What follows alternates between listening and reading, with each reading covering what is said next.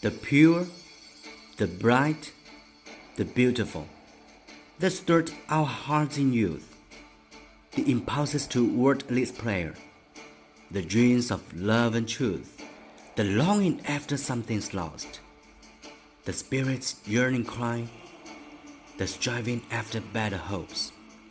These things can never die. The timid hand stretched forth to aid, a brother in his need, a kindly word in grief's dark hour, that proves a friend indeed. The plea for mercy softly breathed, when justice threatens nigh, the sorrow of a contrite heart. These things shall never die. Let nothing pass for every hand must find some work to do. Lose not a chance to waken love. Be firm and just and true. So share the light that cannot fade.